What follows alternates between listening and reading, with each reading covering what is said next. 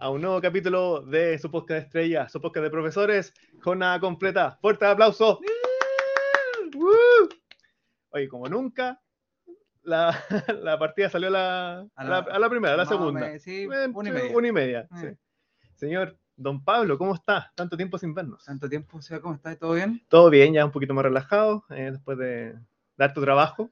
Se viene un periodo Sí. de, entre comillas, descanso, sin tener ojalá. que ver alumnos, así que eso Es el, que- el primer descanso. Exactamente, eso ya baja los niveles de estrés de manera considerable. Yo, en cambio, estoy de vacaciones. Soy la envidia de, de- ¿Del barrio? del barrio. ¿De las muchachas del barrio? Soy la envidia de, de la pobla. Ya, muy bien. Así que súper bien, pues, weón. Rico. Todo me lleva súper bien. Me despierto a las 6 de la mañana. ¿Sí? Cuando están a trabajar. Despiértate, weón. no. claro, sí. Oye, anda a grabar. Llega temprano a grabar, weón. Llegué temprano hoy día, weón. Oye, llegaste 15, 15 minutos pasados. Un nuevo récord. A mí esa fue temprano. sí, en realidad. Sí. No, de hecho, ar- armé todo para que hubiese un, un No, sí, tiempo. yo sabía, yo sabía, pero no pensé que era tanto. Pensé que era media hora. No, no, que no te tenía tanta fe en realidad. nada No, fe, no, nada pensé que llegar mañana, weón. Una vez pasó, ¿te acordás? Sí. Llegué un día que no era. llegaste, llegaste seis días atrasado. Llegué, llegué 24 horas antes. O seis días atrasados, dependiendo de cómo se ve. Todo bien eso. No, todo bueno. Pero. ¿De que estuvo bueno? Todo bueno. pasamos bien. Sí. Oye, así que disfrutando las vacaciones. Sí, se me ha hecho muy corto. sí. No, es la Pasó una semana y. Como si hubiese sido dos días. No. Bueno, por lo menos tenéis ese como full descanso. Yo tengo Sí, que seguir yendo al menos. Sí, así va la, la gente que necesita trabajar, no como yo. ah, claro. Yo no trabajo por un sueldo. Yo esta la hago por gusto. Por- vocación. Esta es hobby. Porque soy de plata. Tengo plata, pues, weón. Sí. Ojalá. Soy dueño del colegio. Sí, Tampoco, también hay que trabajar, pues, ¿para qué? No. No, no, ojalá trabajar lo suficiente como para después hacer tour y morirse. Hacer tour, Sí. ¿por dónde? ¿Un largo tour? claro, un largo tour. Ojalá. Ojalá. Oye, eh, ¿Hablemos alguna weá en serio sí, por favor? bueno, hoy día tenemos precisamente un tema bien Sí. interesante. Muy interesante. Habíamos intentado organizar esta conversación hace tiempo atrás, Años, pero años, digamos. Sí. Años. eones. Sí. Pero bueno, por diferentes motivos de, De, de disposición, de tiempo, tecnología y también geográfico, porque ahora, la- gracias a la tecnología que nos une, tenemos la, la oportunidad de poder tener esta conversación. Pero sí, fue un tanto complicado. Sí, fue un trabajo arduo de, de prensa. de eh, producción. De producción se- también. de Sí, hay un 7. Sí, nuestro equipo de producción, que se llama Tú. yo, se, se encargó de hacer todos los, los movimientos necesarios para que esto diera fruto Mm. y pudiera hacer un Sí, nuevo capítulo. sí, esperemos que. Y esperemos estar a la altura porque es un tema, Eh, un tema bueno. No, yo, yo vengo con la disposición a aprender. Sí, yo igual. Vengo en esa. Sí, yo, me, Eh. yo me considero un completo ignorante al respecto. Punto. Punto, claro, sí, en, en todas las cosas. En todas las con- Pero en, en este en particular, Más aún. Más- más aún, sí. claro. Y deberíamos saberlo, bueno. Sí, y- sí, de hecho, me da culpa inmediatamente, Sí. deberíamos estar más al tanto Sí. de lo que implica. Mm. Antes de que empiece, yo lo único que pido es que, a diferencia del otro invitado que tuvimos telemáticamente, ¿Ya? eh, que aquí no hayan tanta interrupción. Ah, sí. po. Sí. Porque el otro, no voy a decir nombre, ¿ah? Pero. Pero empieza con P. Y termina en un ancho. Vive en el sur, pero no quiero decir dónde, ¿ah? Oye, mira, ahora estamos en el otro extremo. Tampoco me acuerdo de la banda de ese weón. Oye, mira, jornada completa recorre Chile. Sí, on Mira, tour. On tour, sí. Sí. Pero Mira. desde aquí, desde Santiago. claro, es que no, no, no nos da para más, weón. No, es que todavía no tenemos auspiciador. Sí, nos faltan auspiciadores. Un auspiciador, weón. Despegar.com. ¿cómo? ¿Cómo, cómo estaríamos ahí? ¿Estaríamos allá? Pues, culiao. No, como los buenos del submarino. Yo, la voladita. Mala ahí, ¿ah? ¿Ah? Mala ahí. Después Pero me, sí. voy a, me voy a mí. Por lo de lo, ¿ah? Lo que dije la otra vez. No quiero No. ni repetirlo. No, pues ahora estar eh, con bajo marketing. Así que hay que aprovechar que están Ah, sí. ahí. que aprovechar Sí, porque ahora. están ahí en el suelo y patearlos más. Literalmente. ya, ya. Ya, salgamos de, Por salgamos de ahí. sí. Bueno, eh, precisamente tenemos una invitada de lujo el día de hoy, Mm. Desde los nortes. Nos fuimos desde, desde el sur y nos fuimos al Mm. norte. Así que, sin mucho preámbulo, queremos hacer eh, la presentación de nuestra querida amiga, ex compañera también. Tuvimos el placer de estudiar con ella en el Magíster. Y que hoy día nos acompaña, Insisto, a pesar de lo que hemos hablado, claro, a pesar somos de. dos personas que pasamos al magisterio. sí, increíblemente. Increíblemente. Aunque ustedes no lo crean, somos personas con ¿Eh? cierto nivel de, Cierto nivel de de estudio que no demostramos, Cierto nivel académico que, que no demostramos para que nada. no está en ningún No, lado. o sea, a mí me ven y este bueno habrá. A mí cuando me dicen A mí en la me- calle, no, jamás pensaría. Sí, a mí Jamás me dicen, ¿por qué no te postuláis de alcaldesa de, de alcaldesa? Viña o de alcaldesa? Porque es el puesto. Ah, Pero si no tengo cuarto medio, por eso. por eso. Ah, Ahí que mira, mira, eh, mira, eh, ah, sátira medio actual. Hace dos años atrás hubiese servido. Hubiese sido, pero Pero, mm, maravilloso. Ya, pero volviendo al tema. Ya volvamos. por- Sí, volvamos. Eh, queremos presentar a nuestra queridísima Neddy. ¡Un aplauso! Hola chicos, ¿cómo están? Un gusto. bien, Neddy. Gra- agradecida en por- primer lugar por la invitación. No, gracias a ti por soportarnos. Ay, no, son, Sí, son chicos simpatiquísimos. Espectacular. Disculpa y. Nada. ¿Pero por qué? Di- di- Disculpa por lo de Por el tiempo pretérito ahora y por lo que vaya a venir Sí. en el futuro. Te pido disculpas desde, desde ya. Claro, Ay, qué por todo lo que pueda pasar. Ay, ya. Estoy preparado, estoy preparado. Muy bien, esa es la, esa es la actitud, es el espíritu. Eh, ya nos conoce igual. Sabe que. Sí, Sí, yo los conozco. So- Son buenos chicos. Algo loquillos, pero los, los- los quiero mucho. Ah, Sí, que somos, somos agradables igual. po. Ah, es que somos, buenos- somos queribles. Buenos Somos queribles y odiables en la misma medida. No. Y además secos, porque imagínate. Ya, ahí, ahí te fuiste para, ahí te fuiste para el otro lado, pura wea. Sí, vos son secos, son secos. No, sí, yo, yo, yo pagué por pasar. Yo le pagué a todos los hueones, a Claro. todos los profes. A todos los A hueones. todos, A todos, a todos. a todos. A los que no me hicieron clase les pagué A todos. por si Exacto. acaso, para que hablaran bien de mí. Sí. Iba a decir el nombre de No, alguien. no, no. no. Bueno, como comentamos, nosotros conocimos a nuestra querida amiga Neddy en el Magister, Así que es. no vamos a nombrar dónde ni con quién lo, lo rendimos, pero sí fue un Magister. Aunque no lo crean. Eh, pero, eh, Neddy, cuéntanos un poquito más para nuestro, nuestra audiencia, para que te conozca un poquito más. Bueno, Cuéntanos yo soy, ¿cuánto? ¿Cuánto? Yo soy Dielka Tomisic, eh, soy profesora de inglés, igual que, que estos dos chicos.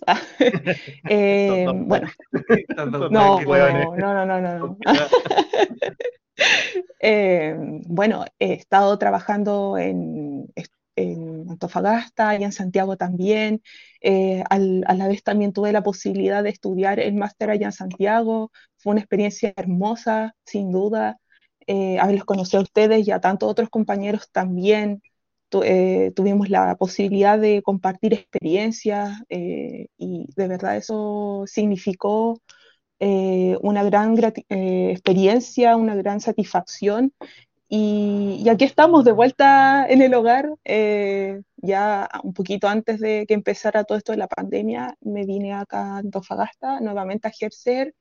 Estuve más que todo en, en la educación preescolar, que es en el ambiente donde me he sentido más cómoda y, y he encontrado, por así decirlo, el nicho en el que yo me quiero desarrollar profesionalmente de aquí en adelante.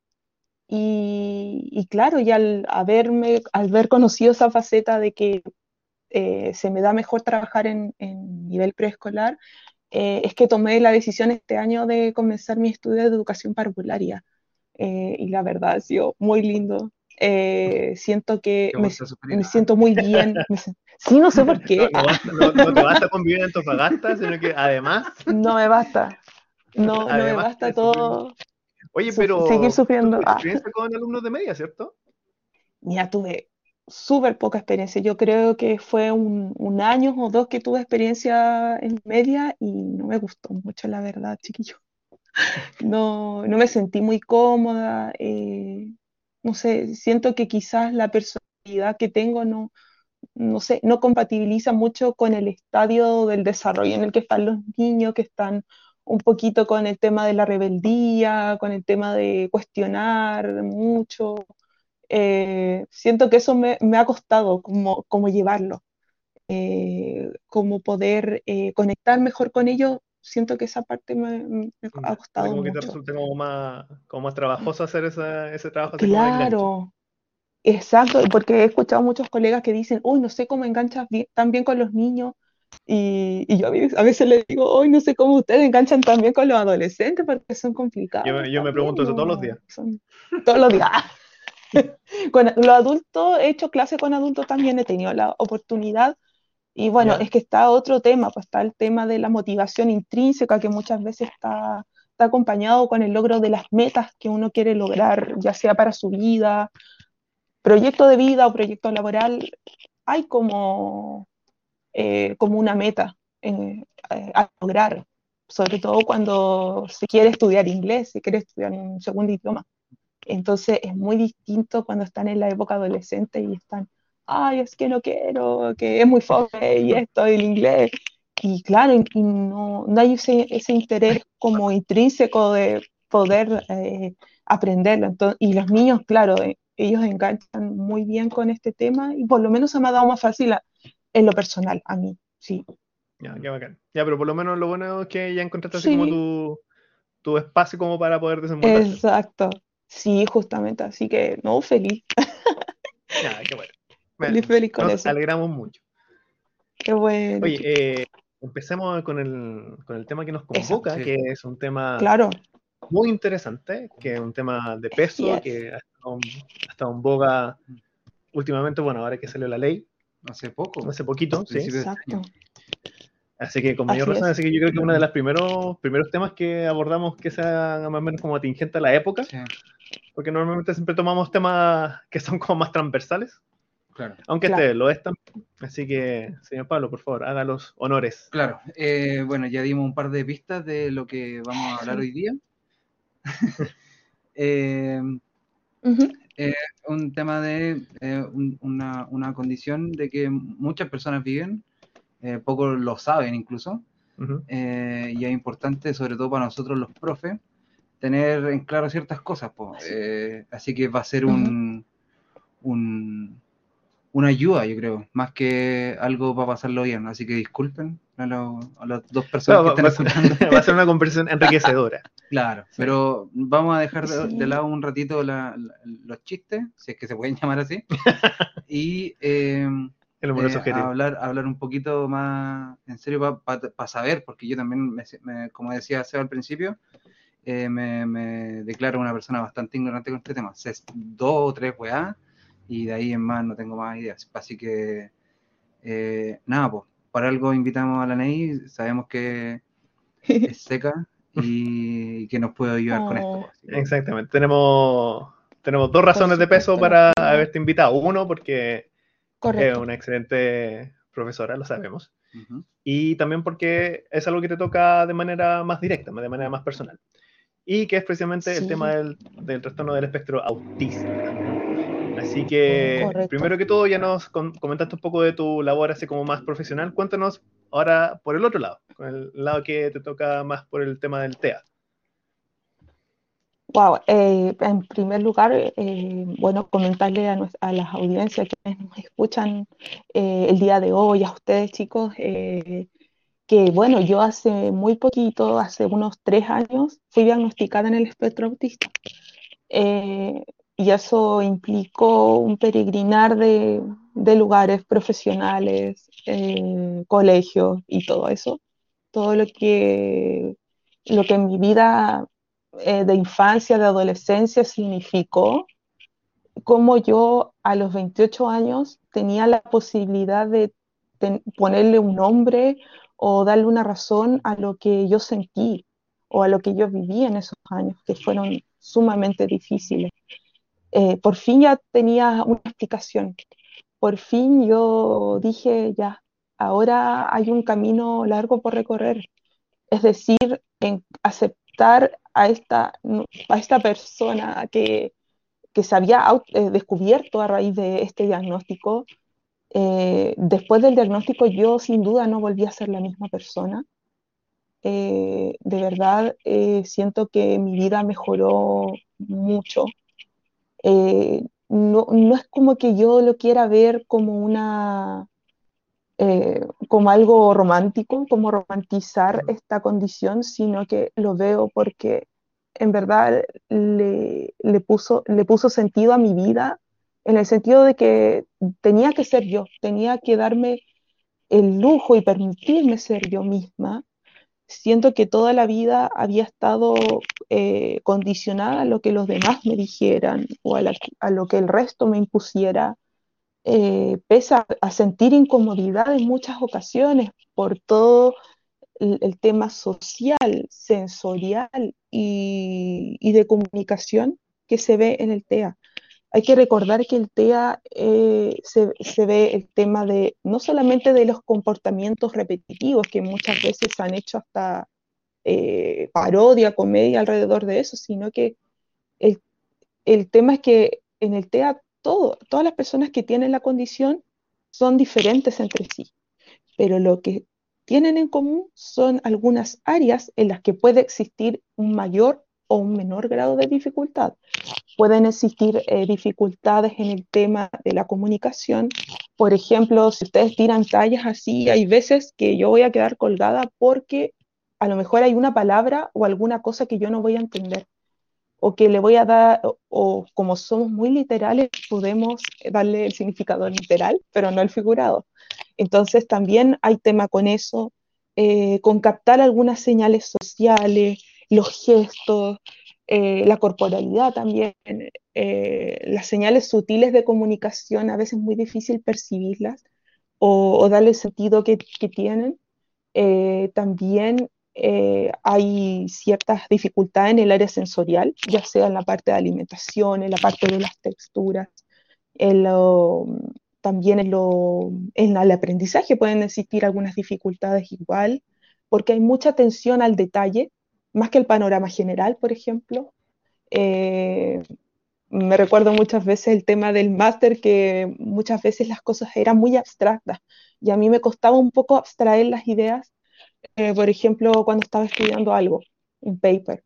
Entonces también hay dificultad en, eso, de que, de que las personas que viven la condición pueden ser muy concretas eh, y necesitan también un paso a paso o, o una guía para realizar actividades de la vida diaria que para muchos a lo mejor pueden parecer obvias en la forma en que se hacen, pero a lo mejor eh, las personas que viven esta condición necesitan ya una pauta, necesitan derechamente una guía para que los vaya acompañando, para que vaya haciendo andamiaje también y, en ese sentido eh, poderle dar autonomía a esa persona, porque eso es lo que en el, en el fondo queremos promover y obviamente la ley también promueve eso. Eh, y, y, bueno, la verdad es que en esas aristas podemos encontrar dificultades, ¿cierto? Ya en resumen, la comunicación, eh, comportamientos restringidos, ¿cierto? Pueden haber intereses muy, muy profundos, ya que esa es otra característica de las personas que viven la condición. Eh, a mí me interesa, por ejemplo, me puede interesar, no sé, la arqueología, a otro la historia, pero son intereses tan profundos que las personas se, se meten tanto en eso que llegan a ser prácticamente eruditos de la materia, por ejemplo. Eso también se ve mucho en las personas que tienen la condición de que tienen una pasión tremenda por saber de las cosas que le interesan. Y yo creo que eso es lo que como profes podemos rescatar en el aula. Podemos, eh, no sé, tratar de conectar con esos gustos tan, tan intensos, eh, tan apasionados, ¿cierto? En relación a una temática. Y por qué no, poder, poder aprovechar nuestras clases, nuestras eh, experiencias de aprendizaje en torno a eso. Entonces, siento que, que sí se puede, que sí se puede eh, hacer un trabajo muy grande con las personas que viven la condición, que en primer lugar pueden ser personas, pueden ser niños, adolescentes o adultos, porque a veces los adultos quedan invisibilizados porque se detecta en, la niñez y en la adolescencia generalmente, pero los adultos hay un diagnóstico muy tardío y es muy preocupante. Entonces, bueno, eso es, uno de los temas eh, que habla la, nueva legislación que se ha hecho y que, bueno, eh, ha, resultado muy positivo para la comunidad TEA, pero siento que la sociedad también eh, debe cambiar de paradigma, debe abrir más su mente hacia la diversidad. Eso claro, sobre todo, porque el tema del autismo todavía carga con mucho estigma. Mm. Es un tema que, claro, que ahora yo creo que, o sea, lo veo por mi lado personal, yo creo que ahora como que se está entendiendo un poquito mejor. Pero mm. claro, así como considerar que de que es algo que, que consensualmente se entienda bien, lo dudo.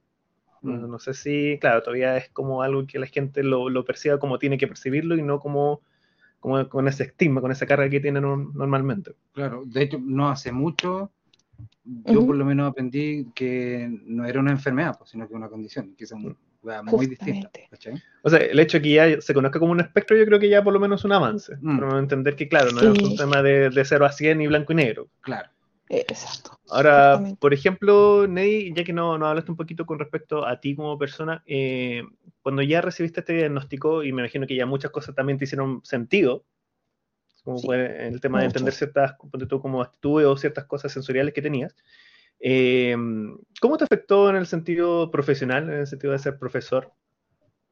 Wow. ¿Hubo algún cambio ahí? Eh, sí, hubieron muchos cambios, por ejemplo, bueno, de partida también mencionar que fue gracias a mi estudiante que yo me di cuenta que podía eh, estar dentro de la condición del espectro autista, porque... Ah, sí. Eh, ¿cómo, sí, porque fue como muy loco porque yo veía a un, chico, me acuerdo que estaba, yo en ese entonces estaba en sexto básico, y yo veía que este chico dibujaba mucho, ponía atención en clase, le iba bien todo, pero él estaba enfrascado en sus dibujos, en sus monitos, en sus caricaturas, y no salía de ahí. Y le costaba mucho interactuar también con sus compañeros. E, era un chico más bien retraído y además tenía otras características ya que venía visualizando del tema sensorial, de que le molestaba mucho el ruido. Y yo lo veía y decía, uh, se parece mucho cuando yo era más pequeña. Eh, por ejemplo, no aguantaba el ruido del tipes, no aguantaba cuando los niños hacían pataleta y lloraban, me tapaban los oídos. No, era, era como verme eh, hace muchos años atrás y, y, yo lo entendía. Y de verdad se, pude generar esa, esa conexión con ese estudiante y claro, y la verdad es que me sentía totalmente identificada y trataba obviamente de, de ajustar la clase y todo esto para que eh, el ambiente, el entorno de clase fuera más eh, amable, ¿cierto? Con todo el mundo. Y, ahí yo me empecé a dar cuenta, pero pasaron los años y todo. Y cuando me fui a Santiago, justo para el tema del estallido social, una amiga me dijo, oye, debería buscar como ayuda en ese, o orientación, guía en ese, en ese sentido. Y yo dije, ya, voy a buscar una terapeuta, alguien que esté especializada en el tema del autismo. Porque para el autismo uno debe realizarse evaluaciones, ¿ya? Eh, por ejemplo, ya sea con una persona del área de la salud certificada, ¿cierto? En, en tests que, que son eh, para detectar eh, rasgos autistas, ¿cierto? es la condición, ¿cierto? y la verdad es que, claro, cuando fue el tema del estallido social en Santiago, me suspendieron la hora, tuve muchos problemas. Al final, cuando yo me vine para acá, pude encontrar una profesional que sí me ayudó, me hizo test y afortunadamente, claro, mis sospechas eran, eh, lo digo afortunadamente porque fue, fue como un gran alivio, de verdad, un gran alivio para el alma.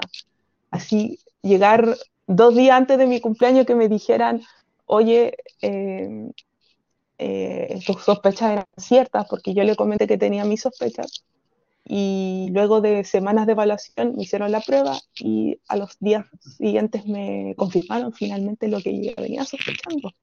Y era el diagnóstico, así que fue como, wow, por fin, por fin. No sé, no me acuerdo qué pasó, pero sentí que lloré de alegría, sentí que se lo comenté a mi familia, a mis amigos.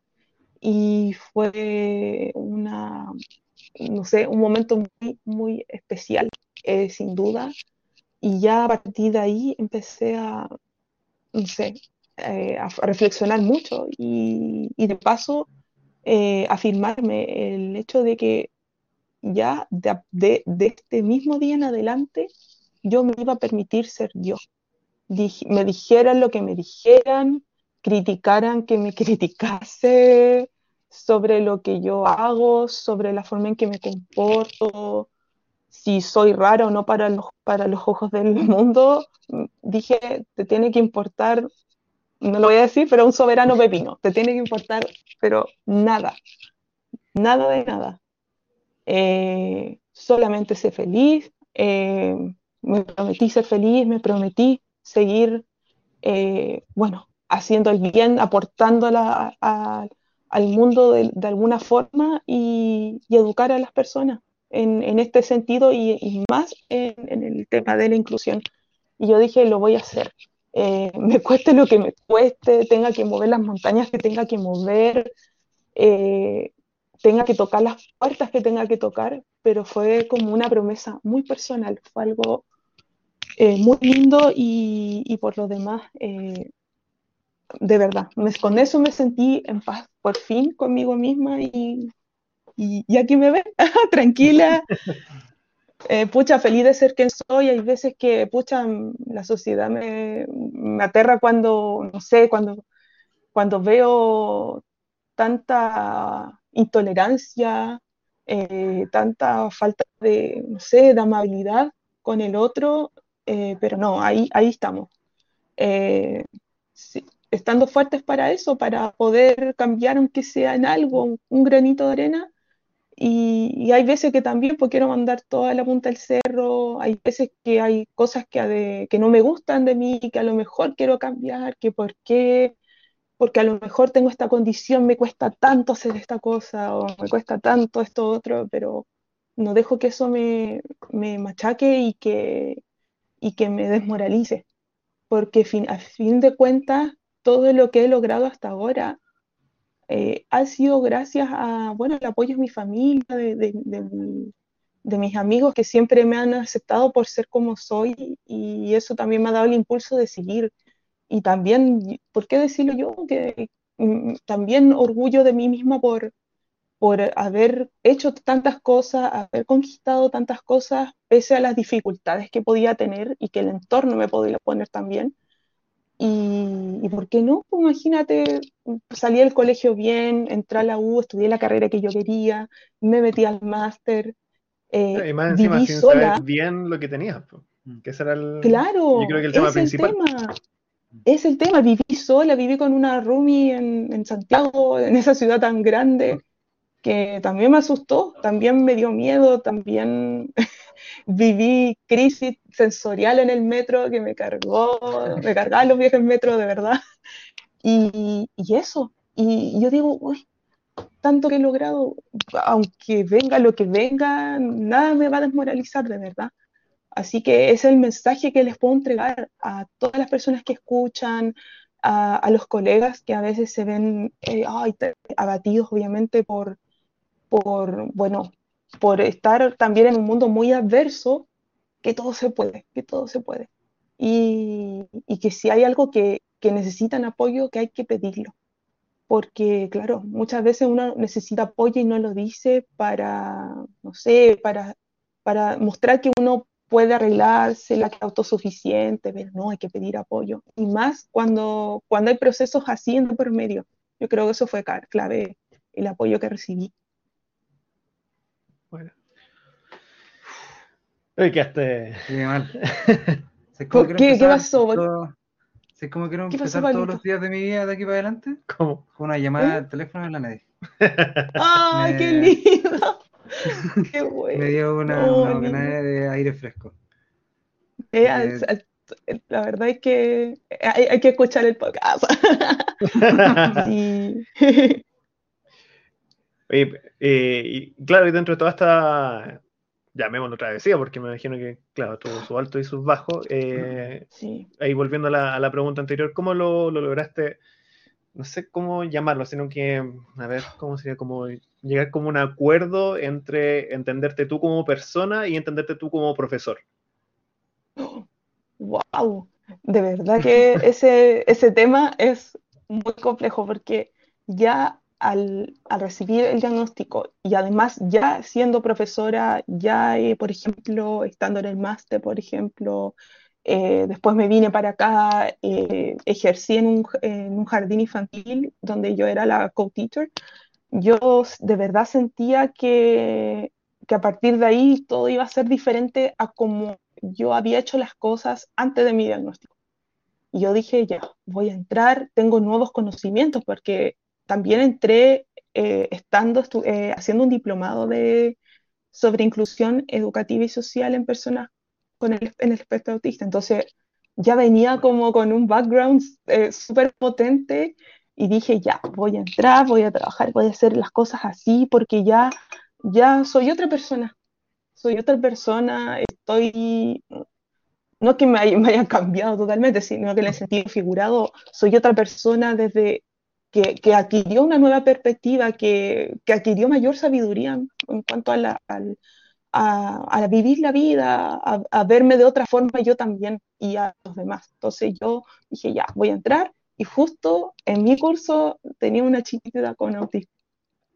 Mm, y, la verdad es que, que obviamente no hay que hablar de, de que uno es más autista que otro, no, porque eso muy, eh, en el desconocimiento la gente dice que, que un, por ejemplo, si ustedes me dicen, uy, que hay gente que me ha dicho, uy, tú no pareces autista, y yo, oh, ¿acaso el, el autismo tiene algo visible? No sé, tengo una manchita en la cara, o no sé, o hay algo distintivo para decir si soy más o menos, eh, no, no la hay. Lo que sí existen son diferentes grados de apoyo y que en la vida uno, claro, uno va, uno va teniendo ciertos eh, grados de apoyo, ya sea mayor o menor, según las circunstancias de la vida, según las necesidades de cada quien.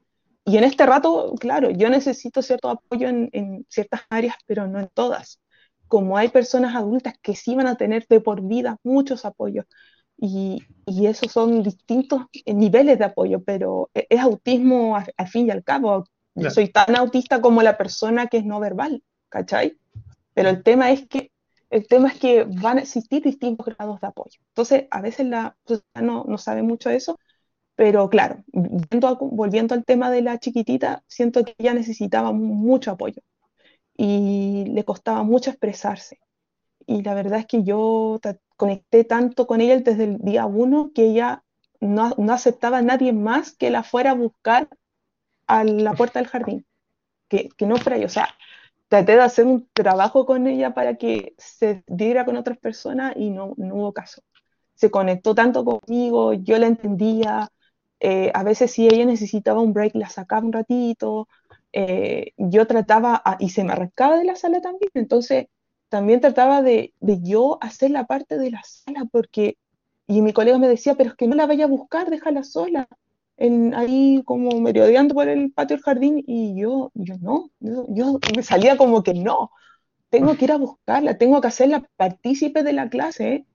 Y además, eh, obviamente por situaciones de seguridad, porque la chiquitita, claro, ella era buscadora de sensaciones, porque le gustaba mucho trepar, le gustaba mucho jugar con tierra, entonces habían cosas como más de seguridad que también era más conveniente tener en clase y además eh, la idea es, o sea, no hay que marginar a nadie del proceso de aprendizaje, tenga las dificultades que tenga, es su derecho, es eh, su derecho como niña, como ser humano, participar del aprendizaje como todo el mundo.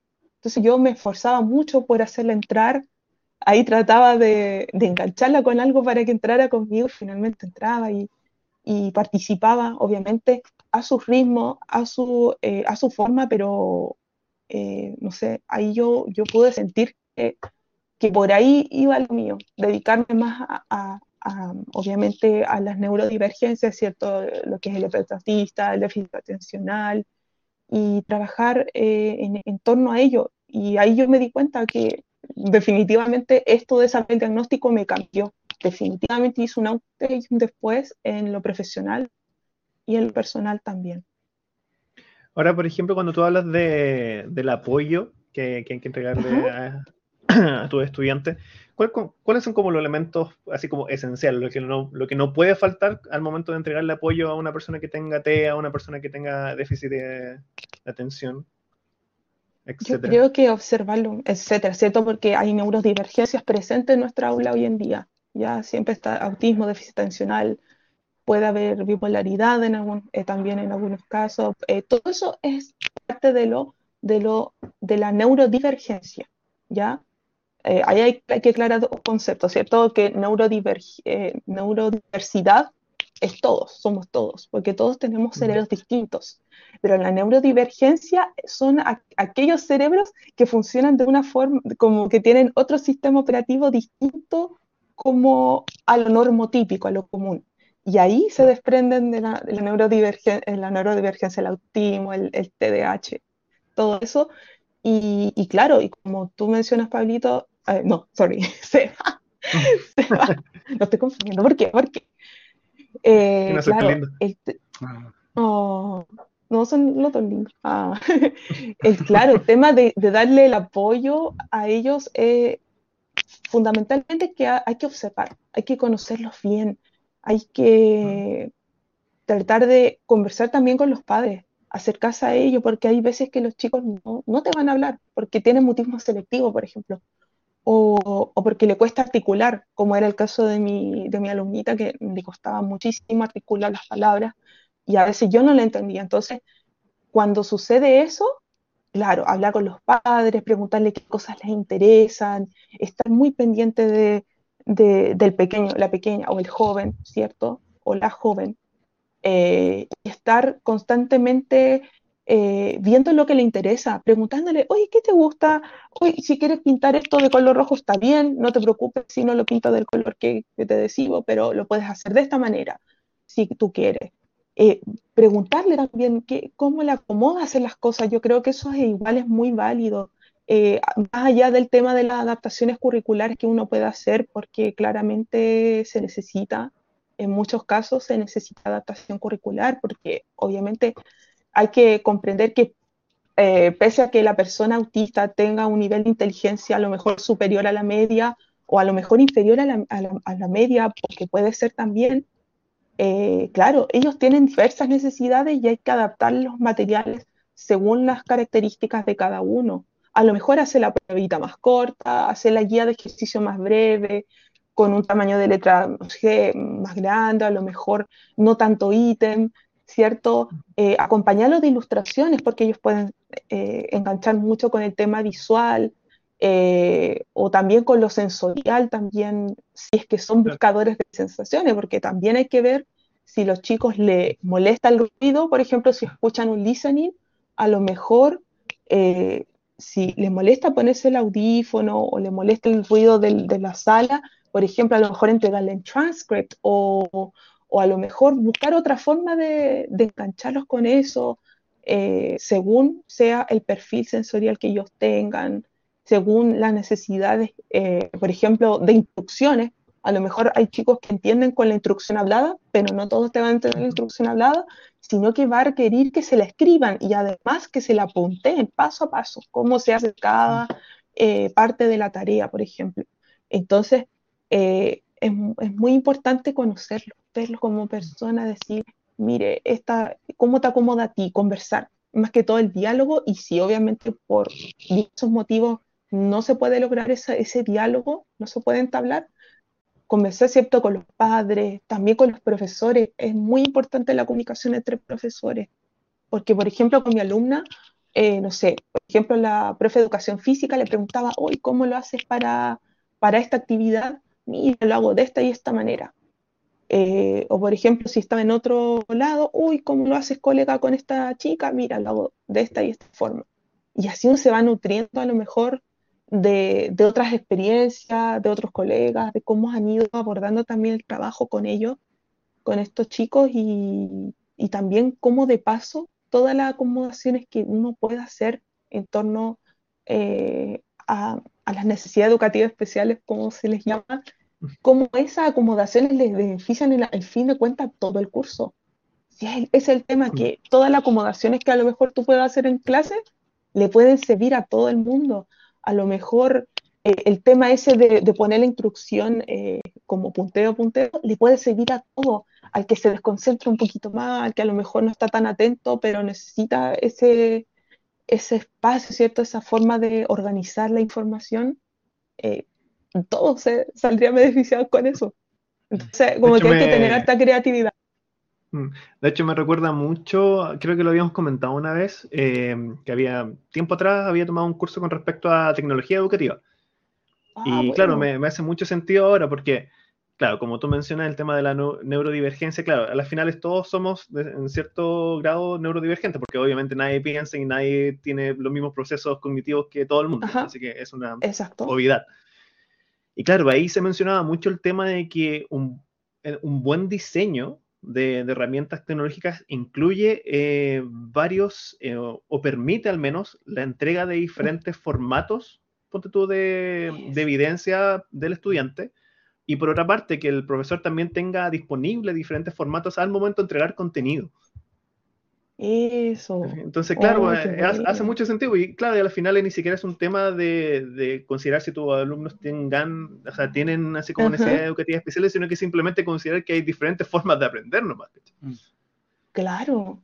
Y qué bueno, porque la tecnología finalmente también es muy inclusiva y además tan transversal en estos tiempos que sin duda les puede, les puede ayudar al que tenga eh, alguna condición o a quien no. Eh, y que simplemente busca otra forma de aprender y, que se, respete y se le eh, se visibilice esa forma de aprender, se les dé como opciones. Yo creo que eso es clave, proporcionar las múltiples formas de representación, de, expresión, ¿cierto? Que, es lo que dice el DUA. No sé si han escuchado hablar del DUA, pero el DUA es como, como súper importante en ese sentido de, de cómo yo le puedo presentar formas a mis estudiantes de que aprendan, de que elaboren eh, cierto producto de aprendizaje, por así decirlo, y puedan también eh, expresar finalmente lo que ellos han aprendido, pero de diferentes formas, de cómo ellos, de cuál a ellos le acomoda más, en el fondo. No lo que a uno, por ejemplo, como profe le acomoda más, porque así era antes, o sea, se hacía la prueba y se acabó, y se estudiaba de esta forma y se acabó, pero ahora no, hay que, eh, se ha cambiado afortunadamente el enfoque en la educación. Eh, oye, del dúo yo no había escuchado, ¿había escuchado Me suena, pero para ser honesto no tengo idea. ¿De, qué trata? Bueno, el DUA, chiquillo, bueno, eso se generó en, cuanto a la arquitectura, ya, porque obviamente la idea era hacer espacios ciertos físicos más inclusivos, entonces empezó, empezó todo el tema del diseño de las rampas, ¿cierto? Que tenían que tener cierto ángulo, etcétera, etcétera, pero se generó como algo de arquitectura, ya de diseño, etcétera. Pero ya con el tiempo se empezó a hablar de este, de este nuevo enfoque de enseñanza-aprendizaje, ¿cierto? En la educación y se empezó a hablar bien fuerte eh, en ese sentido. Entonces acá eh, el foco, el foco de atención es eh, cómo yo le presento la información a mis estudiantes, cómo ellos a partir de eso pueden elaborar cierto eh, algún producto, ¿cierto?, de, que ellos, eh, eh, en los cuales se evidencia su aprendizaje, ¿cierto?, y cómo lo expresan. Ese es básicamente el DUA, y que el DUA funciona con mucho con, con, el tema de las redes afectivas, de cómo uno conecta con sus estudiantes, de cómo uno los motiva y los va guiando en ese proceso, ¿cierto? Desde que ellos obtienen la información, ¿cierto? Desde que ellos captan la información de diferentes formas. Yo les puedo presentar no sé, un, eh, a lo mejor para los visuales un PowerPoint de la materia, para otra a lo mejor un podcast, para los más auditivos, y a lo mejor algo más kinestésico, a lo mejor un baile en relación a un tema que uno va a abordar en clase, ¿cierto?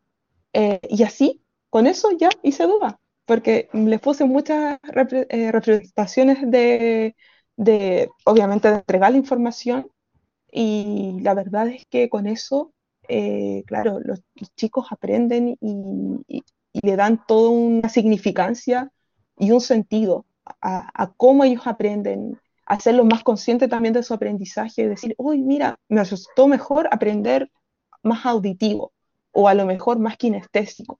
Entonces, cuando uno pone eso al servicio de los estudiantes, también se, claro, también ellos van haciéndose conscientes, haciendo metacognición también de, uy, mira, aprendo mejor así, o aprendo mejor de esta otra manera. Entonces, ese es el DUA, ese es como el fundamento de entregar múltiples formas de representación, de acción, de expresión y también de motivación. Porque obviamente hay que motivarlos de distintas maneras. De distintas maneras tengo que enganchar con ellos para que eh, obtengan este conocimiento. Oye, me hace mucho sentido, porque uno, uno igual estudió hace hartos años atrás. Sí. No quiero decir cuántos, pero hartos años atrás. no, Y eh, uno, claro, uno le enseñan que tenéis que hacer una, más o menos una clase. el diseño de una clase es que tiene que tener de como de todo un poco, ¿cachai? Para que alguien lo vaya como agarrando del, del, ángulo que lo quiera agarrar. Claro. Entonces es como obvio que también tengamos que hacer esto, ¿cachai? Porque obviamente hay estudiantes que necesitan tener eh, un input un poquito distinto, ¿cachai? Entonces me, me, genera como lógica, no sé, no sé. Sí, a mí, a, mí, a mí en mi caso yo encuentro que no es tan lógico, por lo menos sobre todo de cómo me enseñaron a hacer clases, porque la forma de cómo a, mm. nosotros nos enseñaron en pregrado al menos de cómo se tenía que llevar a cabo una clase de inglés, era como todo sumamente estandarizado. Mm. Oh, sí, de hecho, no sé si se acuerdan que estaba este libro, el TKT. Ah, ah claro, el. Sí, de hecho, hay cursos de para todo el cuento, pues, entonces, claro, pues, mm. entonces es como sumamente estandarizado y como que nos da lugar a, incluir diferentes maneras sin siquiera tener consideración de tus estudiantes, sino simplemente tener diferentes estrategias para poder entregar el mismo contenido. ¿no? Ah, qué raro. A mí oh. fue distinto. Mira. Estudié en una universidad distinta al pregrado. Gracias. Eh, no quiero decir que sea buena la web donde estudié, porque no lo era. Pero eh, sí, te, enseñaban a diseñar una clase de esa forma, a mm. como taclearla de distintos lados. no, para mí era todo así como muy ¿Mm? homogéneo. Homogéneo. De hecho, sí, de hecho la manera en cómo nos enseñaban era como muy estructurada, así como muy en bloque. Sí, sí yo, yo también me recuerdo de eso. Como hay razón, me hace sentido, ¿cachai? Me hace sentido de que, claro, de que, tenga, de que tienes como, como docente tener la estrategia y habilidades suficientes como para poder ver que, no sé, pues ya, si tu clase no está funcionando de cierta manera, tenés que empezar a ver formatos eh, alternativos para poder llegar a un objetivo en común. sí, y eso que dicen ustedes con el Pablito, de verdad que, no sé, me, eh, es totalmente cierto, concuerdo totalmente, porque en mi formación como profe de inglés, bueno, que recibí aquí en, mi ciudad, claro, eh, todo era, las planificaciones eran muy estrictas, eran muy, eh, mm. obviamente diseñadas. ¿Ah? Llega, sí, llega, el inglés, llegó hace poquito. Sí, tan lejos, claro, llegó hace sí, inglés, sí, Sí, sí, porque. ¿Qué Iba a decir algo interesante, se me olvidó. Pero ¿cómo no retenís, po? Fue retención de líquido, ¿no? Ay, ¿qué... Ay, Dios mío. ¿Qué va a decir Pablito? Cuente, Pablito. Se me olvidó la web. Mira, bueno. Puta. No, pero ¿Algo, algo con la clase? En algún momento. Dígame. ¿Va a volver? Ya, pero... Ah, ya, ahora me acordé. Ya. Eh, ¿Ya? ¿Te acordaste? Ya. Sí, por ejemplo, oh. eh, puta, eh, eh, es una reflexión un poquito más más, más filosófica, tal vez. Pero puta, ah, tal vez de la forma que a mí me hicieron clase en el colegio, que probablemente fue la misma tuya, que fuimos al mismo colegio, eh, ¿cuántas personas talentosas se perdieron por no tener el profe correcto? No sé si quiero... Ah, ya, claro, sí, ah, Porque, no sé, por ejemplo, a mí me cargaban las matemáticas, siempre me cargaban las matemáticas. Entonces, tal vez no era que me cargaran las matemáticas, sino que me cargaban los hueones que hacían clases claro. de matemáticas. Mm, Pero igual es... Porque, por ejemplo, me, me encantaba física. Ya. ¿Cachai? Uy, sí, igual.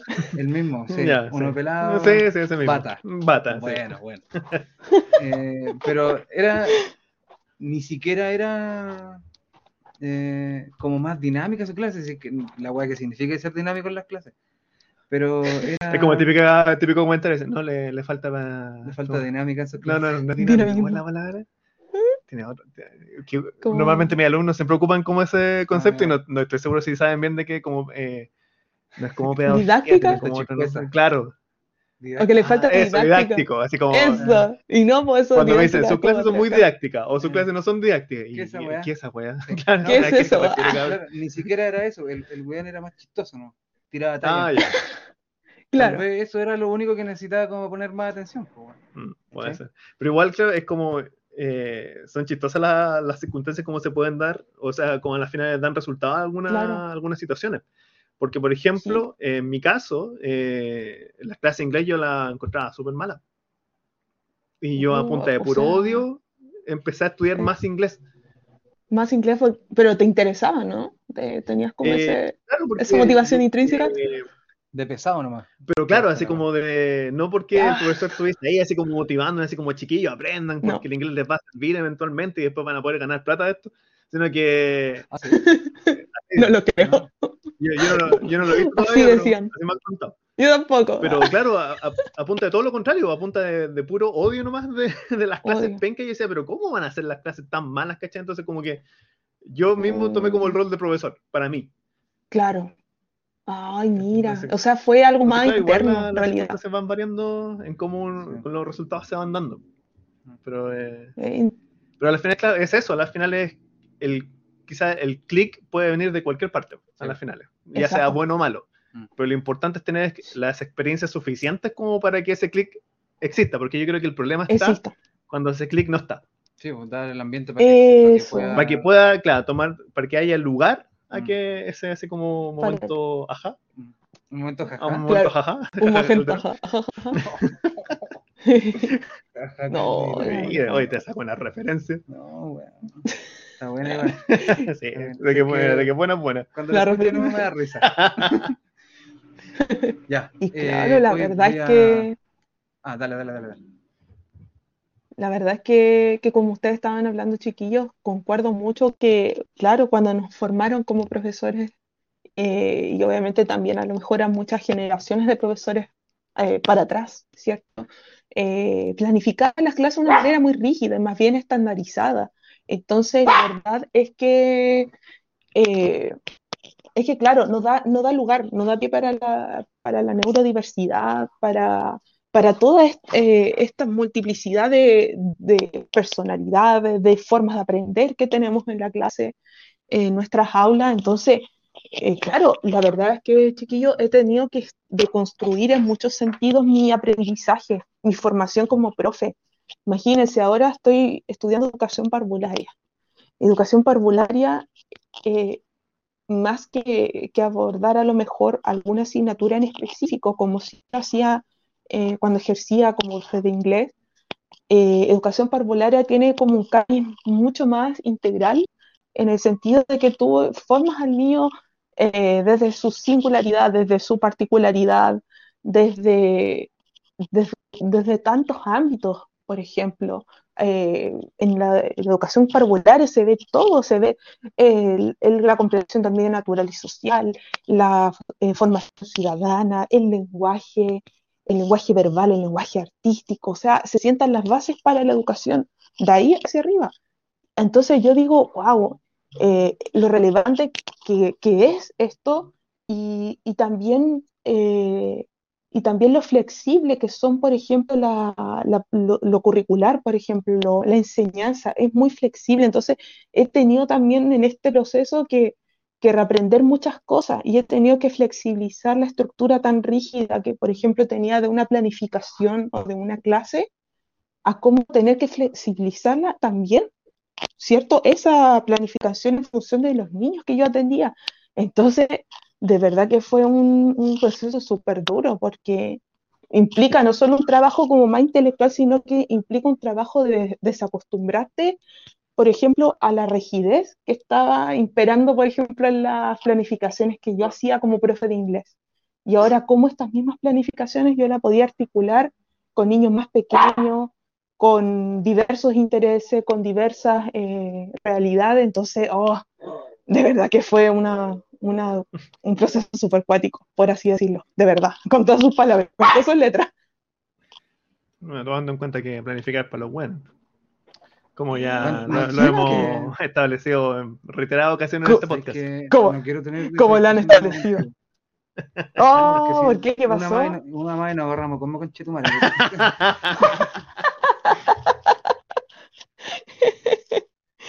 oh, ¿Viste lo que logró oh, haciendo? ¿Cómo me encanta? ¿Cómo nos ah, encanta planificar? Mira, da, da poquito lo integrando. Oh. Debo decir. Sí, es bueno planificar. Debo soy, del grupo Los Buenos. Uno siempre, que, siempre hay que estar en el grupo Los Buenos. Siempre. Excelente. Eh, Hola.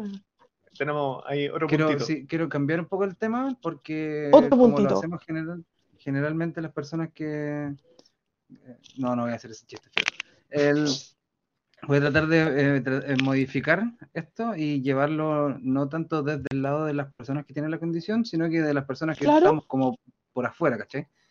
entonces, según, según tú, eh, ¿qué son las cosas que podemos hacer tanto nosotros como más generalmente si las instituciones, ¿cachai? Como para ayudar tanto a los estudiantes como para las personas que trabajen en, el sistema educacional, que tengan la condición obvio. Claro, como, o sea, en el fondo quieres saber cómo, ¿Qué podemos hacer? Ahí, me perdí. ¿Qué como una red de apoyo, básicamente, porque al final igual eso es importante, porque yo creo que de poco sirve que, por ejemplo, no sé, pues, en este caso que tú mencionabas con, con esta alumna, que tú seas el único punto de apoyo que ella mm. pueda tener. Lo ideal que sea una mm. red de personas que esté remando hacia el mismo lado. Mm. Entonces, ponte tú, ¿cómo se puede ir logrando ese tipo de, de cosas? ¿qué, ¿Qué, aspectos tú consideras que son esenciales para que nosotros como institución, no solamente como profesores, rememos precisamente para ese lado?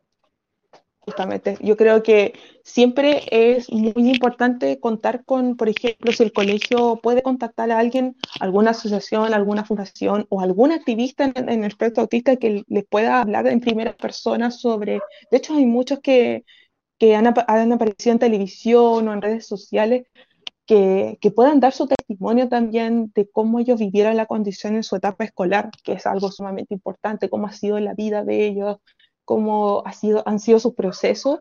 Eh, yo creo que eso es un eh, aporte fundamental que pueda hacer una institución educativa eh, hacia la comunidad, no solamente a los profes, sino que a los apoderados, a los niños, porque, bueno, los niños eh, en verdad ahora están mucho eh, más abiertos a, la diferencia en relación a lo, que, a lo que pasaba antes, ¿cierto? Porque antes se castigaba mucho al distinto, se le marginaba, pero eso no quiere decir que ahora no suceda, o sea, eso sigue sucediendo, se sigue perpetuando, y la verdad es que, ese es mi deseo y, y el de tanta gente también la de la gran mayoría, yo creo, de que, de que todos podamos vivir en, en, comunidad, en tranquilidad, en, obviamente en tolerancia, ¿cierto? Y, aceptar a la persona que es diferente, eh, abrazar las diferencias y no, eh, claro, o sea, no eh, discriminar o no excluir. Entonces, la verdad es que si en las comunidades educativas se dan estos espacios de diálogo, de compartir, experiencia, información y obviamente en muchas oportunidades a veces quitar ese, velo que a lo mejor hay de prejuicio, bacán, o sea, esa es la idea y que se vea en todo plano de la, de la comunidad educativa, porque claro, los profesores a lo mejor a nosotros como profes nos sirve mucho que alguien nos, eh, vaya a comentar un poco más sobre las diversas condiciones, etcétera, pero más que todo la comunidad completa, a todas las personas que están involucradas en la comunidad educativa. Entonces, yo creo que por ahí hay que partir. También eh, creo que es muy importante a lo mejor hacer actividades como de, vinculación con el medio, con, las, con, las, diversas asociaciones, como crear eh, alianzas, ¿cierto? Para que, para que obviamente la comunidad esté más implicada y esté mucho más al tanto y obviamente generar inclusiones, o sea, que el colegio se ponga las pilas y diga, mire, eh, si la mamá viene a inscribir a su a matricular a su hijo, este, obviamente darle, porque como colegio no pueden discriminar arbitrariamente a una persona con TEA, no, o sea, eso no, por ley no se debe hacer ningún tipo de discriminación, pero, eh, pero claro, o sea, cuando están en el colegio, ah, ya le abrimos las puertas, pero ¿qué pasa después con ese niño, con esa niña, que a lo mejor no tiene la contención, la red de apoyo de a lo mejor de de personal, de especialista, por ejemplo, si necesita psicopedagogo, educador diferencial, que, que, el colegio se asegure de, de tenerlo, ¿cierto? De contar con, con esos profesionales que son sumamente relevantes para trabajar mancomunadamente con el resto de los profesores y comunidad. Entonces, yo creo que no, no como quedarse en el discurso en el colegio, el colegio sino que eh, hacer acciones concretas para generar la inclusión. Porque, claro, se abren las puertas del colegio, pero por ley, por mandato de la ley. Pero de aquí a proveer las condiciones eh, óptimas para que este niño se desenvuelva, es otra cosa. Entonces, ¿Y has tenido así como la oportunidad de poder trabajar en algún lugar que presente esas condiciones? Ay, lamentablemente no, queda mucho que hacer. Eh, yo en ese colegio no, tuve mayor apoyo, me sentí como sola contra el mundo eh, en, esta, en esto de poder eh, generar espacios más inclusivos para mi estudiante, me sentí muy sola en, esto. Y, pucha, finalmente yo no seguí, no continué trabajando en ese colegio, pero no puedo decir cómo está ahora la situación, pero, pero en ese entonces no, yo tuve que hacer, tratar de hacer lo humanamente posible, lo que estaba dentro de mis posibilidades para que mi alumna estuviese eh, feliz, en verdad, más que, más que aprendiera, por ejemplo, a sumar, a contar o a identificar los sonidos en inglés, las letras, yo traté de preocuparme porque ella fuera feliz o que que tuviera eh, alegría, ganas de ir al colegio más que todo. De verdad, yo creo que eso fue lo principal. Y lo que, y lo que deberíamos hacer, por ejemplo, antes de, no sé, de preocuparnos del tema curricular o del tema de, de, las notas, por ejemplo, cuando ya están más grandecitos, sino que, que ver a nuestros estudiantes, eh, ¿cierto? Eh, conocerlos en primer lugar, y, y que vengan contentos al colegio, que sean felices y que, que ya lo, lo, que viene después se va ahí en el camino y esperando que las, que las personas eh, más propicias y adecuadas y que, y que tengan la formación y que tengan la información también puedan ayudarlo en, ese, en esa trayectoria escolar que, que es muy difícil. En verdad, la vida para, para las personas que viven en esa condición, si ya para las personas neurotípicas es difícil, para las personas que viven la condición a diario es el doble o el triple, y quién sabe, mucho más. Pues igual es como o sea, me, me gusta poder eh, escuchar tu perspectiva, porque obviamente es algo que te, te toca de, de, manera personal, pero por otro lado igual es triste porque al final, si te ponía a pensar, el tema para poder, para el primer, dar el primer paso es simplemente así como ser más personas, así como escuchar a los estudiantes. Eso es todo. Poder hablar con ellos. ser un hueón decente. Claro, así ser, ser ser humano. Así como, es lo único que se te pide, y, más, y, no, y no se da. Eso es todo. Entonces como ni siquiera un tema de plata, ¿cachai? Como de recursos, obviamente si tienes un profesional que lo mejor, ¿cachai? Pero es como un tema tan básico de, de, de, ser con otras personas, ¿cachai? Y que no se ve, es como casi un chiste. Y pero que como decía mi profe, es tan de perogrullo decir eso, pero pucha, ser un claro, ser, ser, ser humano, básicamente es una persona. De hecho, suena como a cliché, pero ni es un cliché necesario porque tienen que recordarle a la gente que tiene que ser así. Es como valor. Pero claro, recuerden de ser persona. Recuerden, no maten a la gente. Claro, recuerden, disparar a la gente en el colegio es malito. Claro, eso no Es malo, malo, malo. No, malo, malo. Ah, vale. y entonces a veces como que. Sí, somos bien como el pico. No, no ustedes son buenos. Chile va a ser la muerte del neoliberalismo. No, pero hay que. Chile despertó, weón. El... No, más dormido que la chucha. El... Está pegando la media, ¿cierto? una hibernación, terrible, claro. una hibernación de la. el... Sí, oye, no, oh, no, había, no había pegado el. No había pegado el. El... ¿Ah? ¿Eso? ya. El cachopazo. El cachopazo. Gracias. De nada. Ah, Para nada. Eh, eh, claro, es básicamente ser una persona normal, pues, o sea, ni siquiera un hueón bacán. O sea, una persona decente, básicamente. Sí, un hueón normal. Pues. Claro. Un que vive su vida así al 50. Claro. claro, ni siquiera, ni siquiera como que se le pide ir más allá. No, no, no mínimo, al mínimo. No, no sobresaliente, sino que. Sácate un 4, bueno. Claro. Esa es la, claro, un en el ramo de personas, sácate un 4 y pasáis. Sí, no A lo mejor vivo al 3 al 4, pero soy una persona decente, ¿cachai? Como, ¿cachai? Pero cosa, la idea es como, como que uno tenga esa apertura. Yo creo que eso falta, apertura, falta como apertura de mollera, como le digo yo, apertura de mollera en, en todo sentido. Mollera, si te eh, esa palabra. Sí, sí, sí porque, porque estoy enojada. Ah.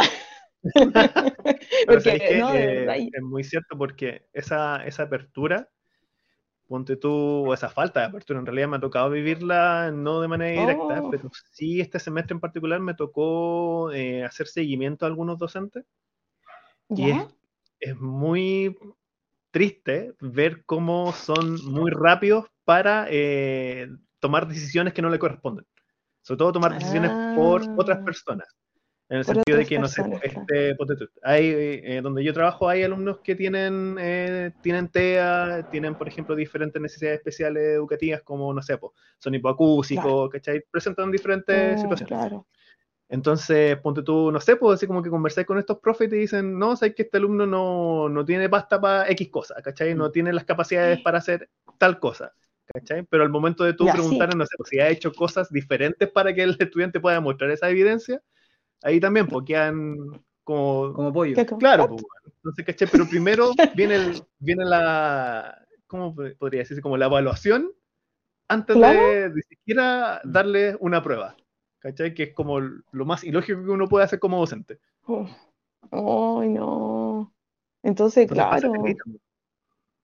Y es mm. en realidad porque a las finales... Tenga están diciendo sin siquiera una evidencia de por medio. Te creo, no sé, pues si hubiesen intentado ciertas cosas, ¿cachai? Y decir, mira, sabes que hice esto y no funcionó. Puta, no, me, no me la pude, claro. Ahí, creer, ahí te entiendo tu, tu, discurso, pero decir que simplemente no se puede sin haberlo intentado siquiera. No. no, no, no. Eso de sin haberlo intentado, no, no. Malo.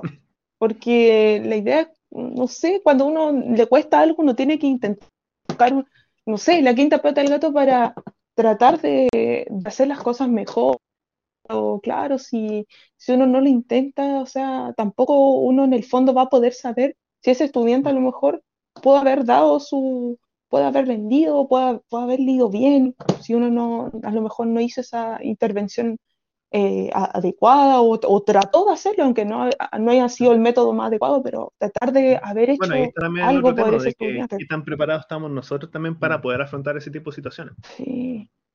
Y, lo, que lo que falta también es conocimiento, quitarse ciertos prejuicios que pueden haber en todo sentido, o sea, no solamente el tema del TEA, hay muchas cosas que a lo mejor, por ejemplo, en el tema de las diversidades sexuales, todo eso. Entonces, eh, queda, queda mucho que hacer pero el tema, eh, que yo creo que lo más valorable de todo esto es que la gente está, algunas personas están eh, tan ávidos de conocimiento, por ejemplo, ustedes chiquillos que dijeron, pucha, y la verdad que no sé mucho de esta condición, pero aquí están, aquí están tratando de, de, no sé, de buscar a una persona que les pueda comentar más de esto, que les, que los pueda, les pueda iluminar en este camino, ¿cachai? Eh, la idea es como como también tener la iniciativa por aprender, o sea, no es que yo vaya tocando las puertas y yo le vaya diciendo a todos, oye, mira, el autismo es esto, esto, esto, esto, esto, esto. También tiene que haber como esta apertura o este interés de aprender y también en algunos sentidos, en algunos momentos, también a lo mejor hay gente que ha sido hasta autodidacta de, pucha, tengo estudiantes que, son, que tienen esta condición, voy a averiguar. O no sé, o le voy a preguntar a mi colega, a lo mejor esta persona sabe más. Ah, ya. Entonces, creo que, poco a poco he visto más ese interés o he tratado de preguntarle a personas que saben sobre el TEA y en la mayoría hay gente que le ha tocado desde cerca, entonces pueden tener alguna opinión o pueden decir algo al respecto. Yo creo que, que ya mucha gente, ya cada vez salen más personas diagnosticadas y sobre todo más mujeres. Hace muy poquito estaba haciendo un trabajo de autismo en mujeres y que y que muchas de ellas lo han vivido y han recibido su diagnóstico en base a las experiencias que han tenido con sus hijos. Entonces, de verdad que el autismo siempre o cualquier otra condición nos puede tocar en algún o otro momento con algún cercano o que hay alguien que nos relate sobre, no sé, sobre algún niño o niña que vive la condición. Entonces, la verdad es que, que no, podemos, no podemos estar ajenos a esto porque en el fondo eh, todos vivimos en esta sociedad y todos tenemos que aprender a conocernos y también ver cuáles son las necesidades de otras personas que viven la realidad de otra forma, pero no es una realidad eh, menos o más válida que la otra. no, sé si se comprende, pero la verdad es que, que, no es, muy sencillo, es muy simple, pero hay gente que se complica tanto la cabeza que por las plata, que los proyectos, que esto, que lo otro, y esto que no es tan complicado. No está complicado si uno se propone, si uno quiere aprender y quiere ayudar, sí se puede. O sea, en realidad entiendo que, por ejemplo, para algunos puede haber un problema, pero si, te, si tu problema es que ni siquiera buscas la solución, mm. Entonces ahí eh, voy a encontrar una muralla al tiro. La primera respuesta es no, claro, si la, claro, si la primera... Ya es complicado. La primera reacción es un problema, entonces, claro, obviamente no, no, va a ahí estamos, ahí estamos mal. Oye, aprovechando de hacer un, ganchito ahí. Sí, un ganchito. Por ¿eh? favor. Sí, ¿Ah? em, aprovechando de hablar de, de que las personas no, no, les gusta, o no, no sé si no les gusta, o no quieren, no sé cuál es peor. O no lo entienden. Eh, no, entienden. O no lo entienden.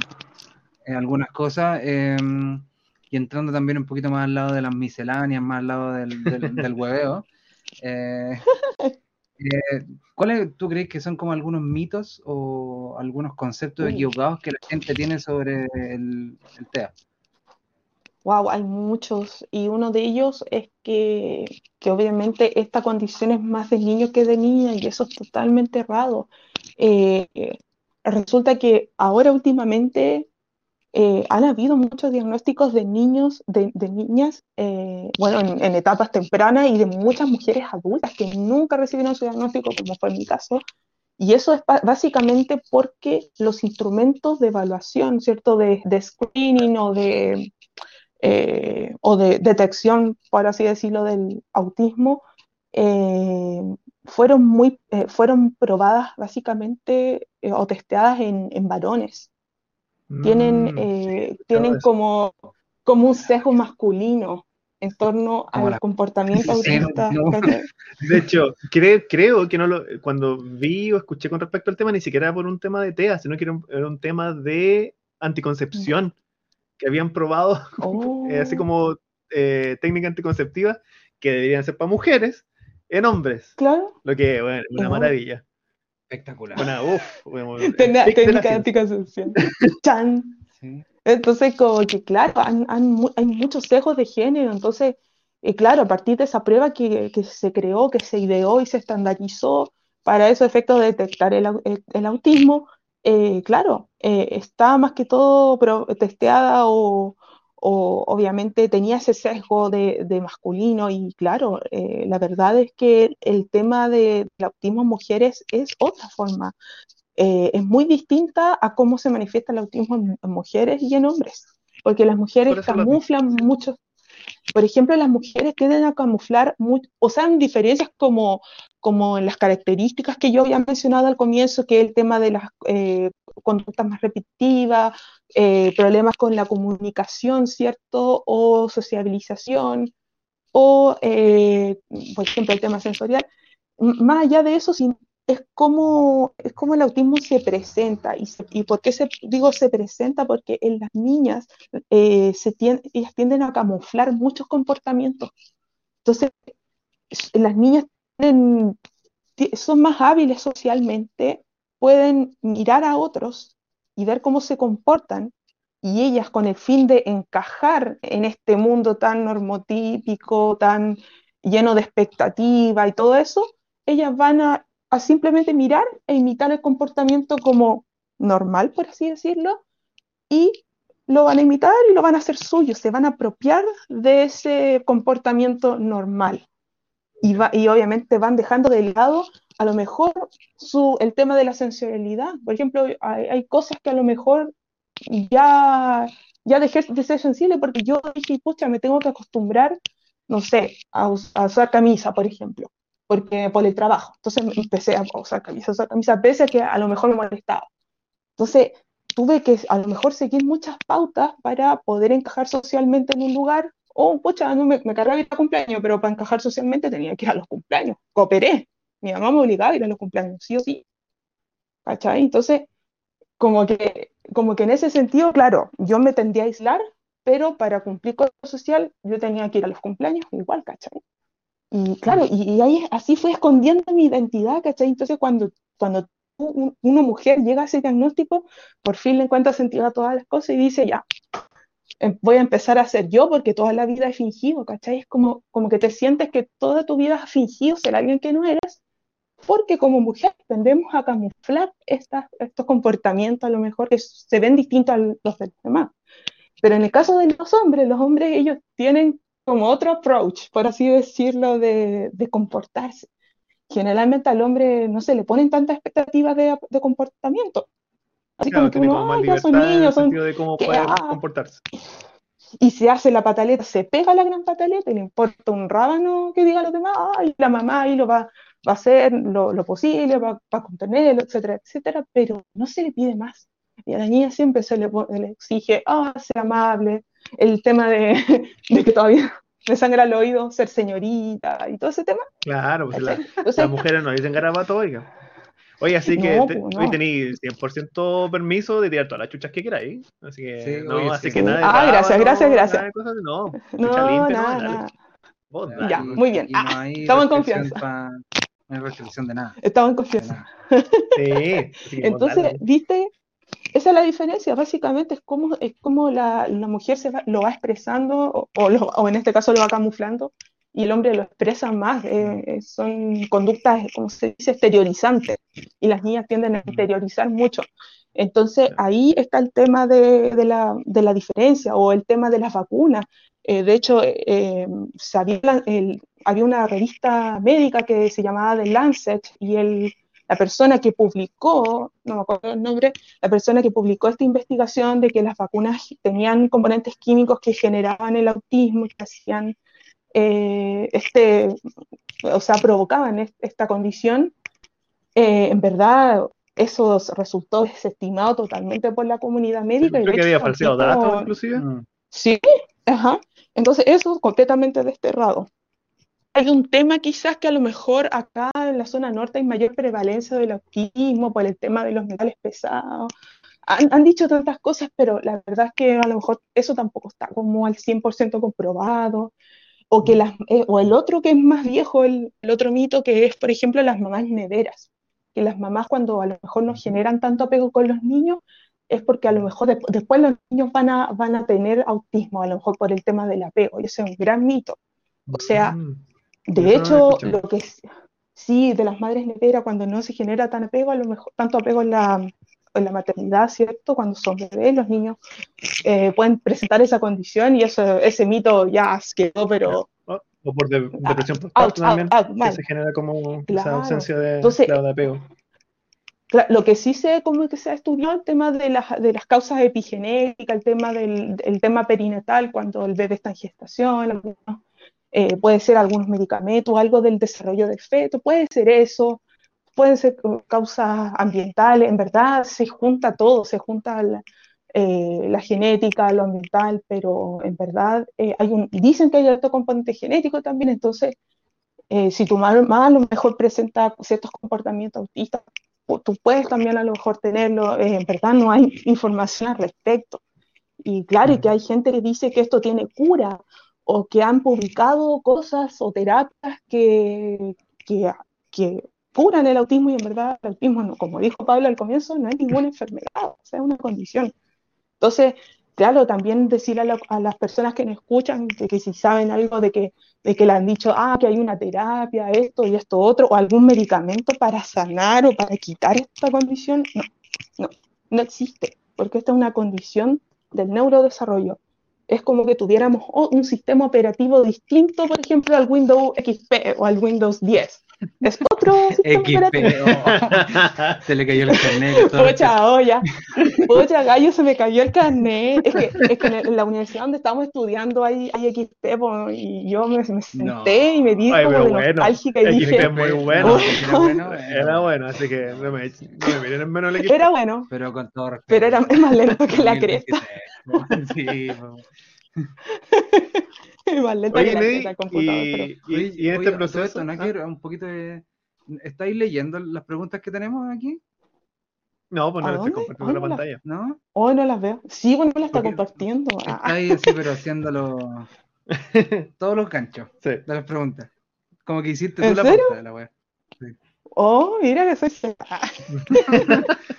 Oye, y, y, en este proceso, cuando ya te diagnosticaron y todo, ¿te tocó así ¿Eh? como derribar un mito que tenías? Así como una concepción errónea.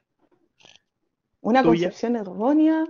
mía, uy, qué interesante la pregunta con respecto al TEA. Ay, yo creo que a lo mejor eso de que pudiera tener la posibilidad, o sea, de que, de que un adulto era como muy poco probable que yo tuviera la posibilidad de recibir un diagnóstico. No sé por qué me imaginé eso. Mm. Como, que, como que se recibía siempre en niños o en adolescente, pero yo, yo sentía como que adulto ya había pasado la vieja en verdad. O que, o que no había como forma de, de, ¿cómo se llama? De, de interiorizarse al respeto o, profesionales también que estuvieran como con y si de verdad hay pocos, hay pocos, pero si hay profesionales que, que atienden adultos, que hacen estos test en adultos, y yo pensé que de verdad que ya tenía otra cosa, porque me, habían dicho de todo, me habían dicho depresión, el TOC y tanta otra cosa, hasta esto, el trastorno límite de personalidad, borderline. Me dije, Oh, la perdimos. No. Digamos, también.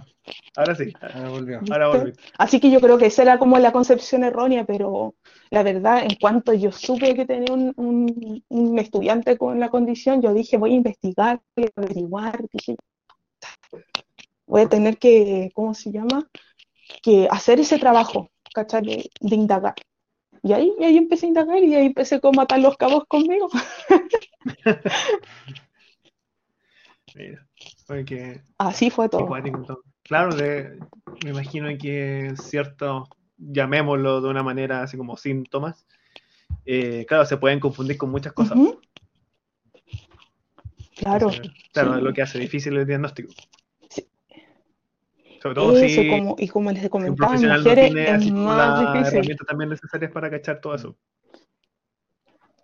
Hoy les voy a contar algo muy práctico, porque uno, uno espera que por tú los profesionales de salud te puedan, eh, no sé, orientar, diagnosticar y todo el tema. Pero la primera que sospechó de mi autismo fue la educadora de párvulo. Y ella se lo dijo a mi mamá pero habló con la palabra autismo, entonces a cualquier mamá eso es como un balde de agua mm. fría de primeras, porque obviamente, claro, el, diagnóstico finalmente no lo hace ella, sino que lo hace un profesional de la salud o alguien que esté como en, ese, en esa área, pero ella la advirtió que había conductas que a ella le preocupaban y que esto era autismo, algo así. Entonces, cuando yo fui al médico me dijeron que eso no, que no era autismo, que, que yo, no sé, me desenvolvía bien en lo cognitivo, que no tenía problemas ahí. Porque claro, había tanta desinformación y la información que ha llegado ahora a Chile, o sea, eso viene como hace de 10 años atrás, y yo, imagínate, yo, yo, yo tenía en ese entonces 4 años, imagínate, hagan los cálculos, más de 28 años, y no había información al respecto, y, lo único que se sabía de autismo eran los chicos que estaban institucionalizados, que estaban generalmente en, en psiquiátricos, que eran chicos que no tenían ningún lenguaje verbal, que se autoagredían porque obviamente estaban desregulados, ¿cierto? Ya sea en lo sensorial, en diversas áreas, estaban desregulados y claro, y muchas veces se asociaba el autismo con la esquizofrenia, hace muchos años atrás, entonces eh, había, no, de verdad, los, los primeros casos de, niños que, están tipificados como comportamiento autista fueron clasificados como esquizofrénicos, como psicosis infantil. Si usted ve la historia del autismo, súper interesante.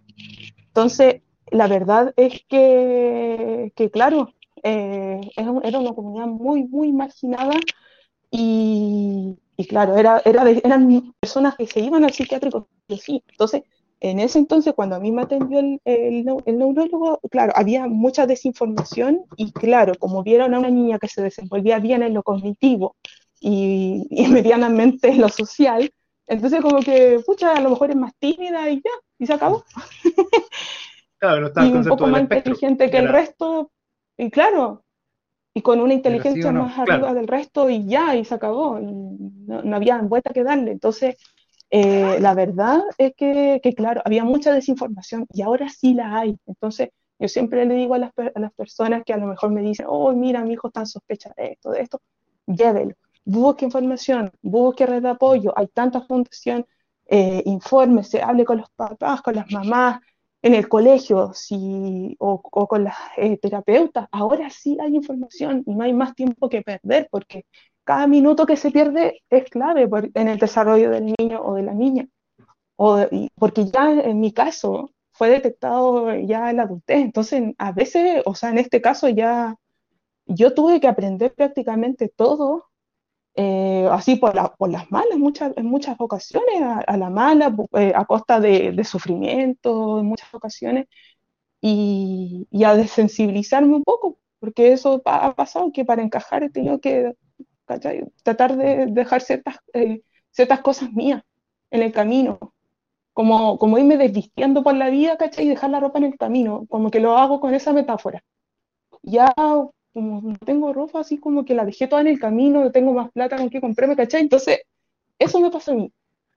Y los niños que ya están con las herramientas, que ya tienen herramientas, que ya tienen la información, ya pueden, los papás pueden actuar y hacer algo para que ellos tengan una mejor calidad de vida, por si en el fondo es eso, y que tengan finalmente una vida autónoma dentro de sus posibilidades, y a lo mejor si no es autónoma porque necesita mucho apoyo, pucha, que sean felices, que tengan experiencias de aprendizaje cada día y sean felices.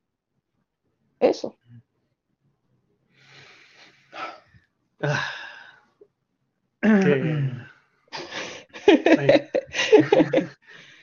Que tenés que asimilar tanta. Imagínate que nosotros como que ya como que nos como que nos cansa emocionalmente tener que escuchar esto. Me imagino, ni siquiera me imagino así como claro, tenés que vivirlo en carne propia.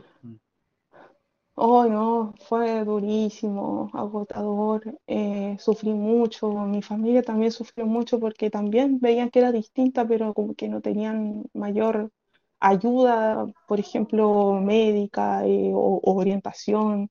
Entonces, la verdad es que fue, oh, tremendo. Y, claro, y el, y el, tema de los costos que, implica obviamente estar constantemente yendo psicólogo, psiquiatra, que esto, que lo otro, que los medicamentos y, tantas cosas que obviamente en, la parte económica muchas personas, imagínate, a mí a lo mejor no, no, no viví tanto el tema de los gastos, pero muchas familias sí, porque a lo mejor tienen que llevar a su hijo al terapeuta ocupacional, al fonodiólogo, al fisiatra, a, quien sea, a los profesionales que sea, y, hoy por hoy ojalá que esperemos que con esta ley o con los avances que hayan en cuanto a esta puedan, eh, puedan existir un, mayor alivio para la familia y pucha, eso más que todo, porque eh, y, que, y que exista ese apoyo de, que sea real, que se visibilice y, y que como ustedes chicos lo están haciendo súper bien, eh, informar al resto, a los profes o a las personas que a lo mejor no son profes, pero escuchan su podcast, eh, se interesan en el tema y, de a poquito puedan eh, difundir los conocimientos o la, o, la información que hay en torno a esto. Pucha, bueno, obviamente también agradecerte a ti que en realidad tú eres la que ah. está entregando la información, estamos aprendiendo de esto. Eh, de hecho, eso te iba a preguntar, eh, ¿cómo fue el, proceso post-diagnóstico? como, mm, por lo que mencionabas, eh, ¿seguiste con psicólogo? ¿Cómo fue ese proceso? Uh, ¿Cómo fue el, proceso? Mira, después que, porque la misma psicóloga que me hizo el test, ella continuó realizándome sesiones de psicoterapia y fue básicamente tratar de de, estar como más tranquila con el entorno, porque yo no salía sola, por ejemplo, o ponte tú a tomarme un café, no me gustaba salir sola o no me gustaba ir a ciertos lugares, eh, o trataba de evitar ciertos lugares, por ejemplo el mall, me cargaba ir al, me carga ir al mall. bueno, de hecho lo detesto, pero, pero claro, he tenido que hacer cosas para, para poder ir porque en cualquier momento de la vida tengo que ir, por ejemplo, ya sea a comprar el regalo de Navidad, cualquier cosa. Y, claro, entonces, eh, claro, ¿qué hice yo o, qué hizo mi, terapeuta? Entonces ella trataba de hacerme técnicas de relajación con el cuerpo, la respiración.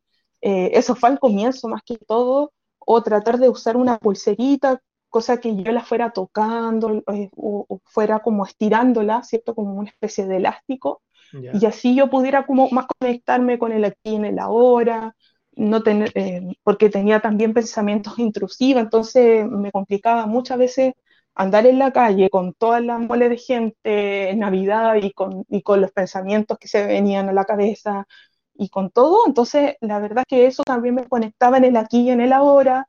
Eh, por ejemplo, no, no, me gusta usar mucho audífonos porque siento que igual me, me abstraigo de la realidad pero lo que sí hago es usar lentes de sol cuando estoy en el mall porque me molesta la luz y también me siento más cómoda.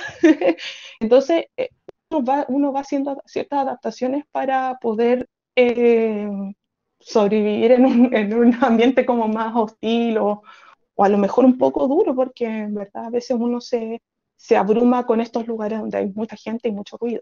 Claro, que en y así fue como el proceso. No se adaptan. Claro, o por ejemplo, eh, agradezco también las iniciativas que hay en algunos supermercados de que hay horas más silenciosas, que hay como instancias para, para poder ir a comprar. Entonces, eso da poquito, esos espacios que se van dando son súper positivos, que haya algún, por ejemplo, una caja para personas con, eh, con, eh, con, algún, el tema de la neurodivergencia, alguna condición de esa naturaleza. Entonces, hoy genial, que se den como más espacios y todo eso. Pero, si bien falta mucho, pero pero hay que destacar los que ya se están dando y se están viviendo ahora. Ah, qué bueno. O sea, lo que comentamos hace un ratito, porque si bien no, han sido cambios así como sustanciales que nos permiten decir que ya, esto ya no es un problema que, de integración, sino que, todavía estamos dando como pequeños pasos, al menos. Ah, sí. Sea. Oye, eh, para ir ya cerrando, eh, tú como, como profesora, tú como investigadora también, ah, así es, una persona erudita que se instruye. ¿Has leído con respecto a algún tipo de estudio, algún paper con respecto a lo actual, con respecto al TEA? Al TEA, ¿Algo, que quieras La verdad que, por ejemplo, en el área, por ejemplo, nuestra, que es el tema de EFL, ¿cierto? Y e inglés, enseñanza del inglés y autismo, la verdad es que me desvané los sesos tratando de buscar algún lugar donde pueda haber una información al respecto. Saben, chicos, que no hay mucha. No hay mucha información al respecto de EFL y autismo. Y más, y más si uno lo lleva como alguna habilidad del, del idioma específico. Por ejemplo, si uno quiere hablar sobre el listening o el writing o el reading, que yo hice la tesis en cuanto a reading y metacognitive skills, imagínense, pues, o sea, me fui muy a la profunda y no había nada, no había nada de nada de nada de información. Ustedes, ustedes cacharon el sufrimiento mío. Que el profe Marco me decía, ya, pero vamos, vamos, vamos. El, los plazos, los plazos, los plazos, y yo estaba ahí, ahí, ahí, que no encontraba nada, y ya, justamente. Así fue. No encontré mucha información, pero eh, bueno, lo, lo, lo que hay, ¿cierto? Es más que todo en el tema de la de la parte de la psicología, ¿cierto? En el ámbito de la educación igual, ¿cierto? Han habido pocos en cuanto a la lectura eh, y, claro, básicamente eh, no he leído tanta investigación sobre otras temáticas, sino que me metí mucho con el tema de IFL, pero como les digo, no había nada, nada casi de información.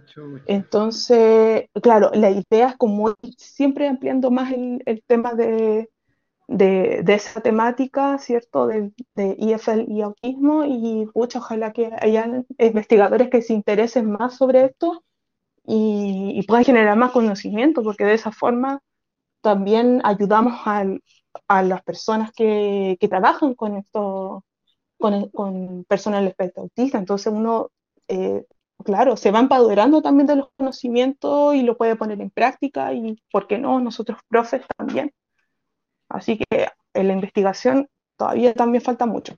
Mira, yo, pensé que no iba a ser como un poquito más alentador. No, no me imaginé que iba a haber tan poco.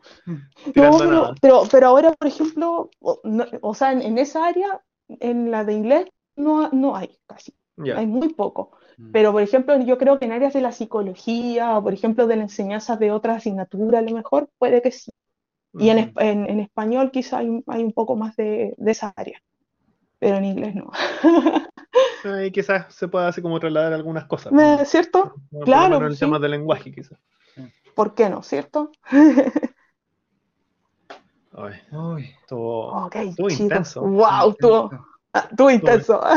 Bueno, pero. y eso que hablamos re poco. Bueno, pero, sí. Uh. pero yo. Pues, Hoy, y no lanzaron bueno, tanto. Estuvo bueno, estuvo bueno. Estuvo no, bueno. sí, no nos controlamos, weón. ¿Ah? Bien. Sí, de Oh. hecho. Sé que te felicito. Yo Eh, también me felicito.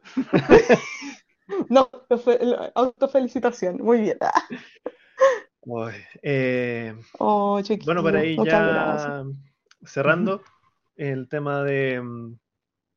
Bueno, yo lo había mencionado durante la conversación, por eso ahí el Pablo te decía que no estaba ahí boicoteando el- la pauta.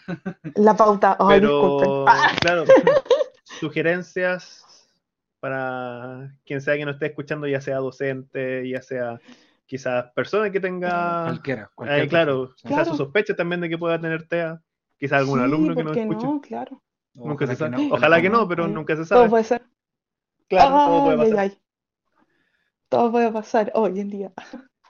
Sí, bueno, eh, a, a los, a quienes nos estén escuchando, sea, sea profesor, ¿cierto? Sea colega nuestro, eh, persona, cualquier persona que nos pueda estar escuchando, joven, adulto, adulto mayor con experiencia, ¿cierto? También, eh, que, que claro, que tenemos que abrazar nuestras diferencias de un mundo tan diverso que en verdad la diversidad es lo normal.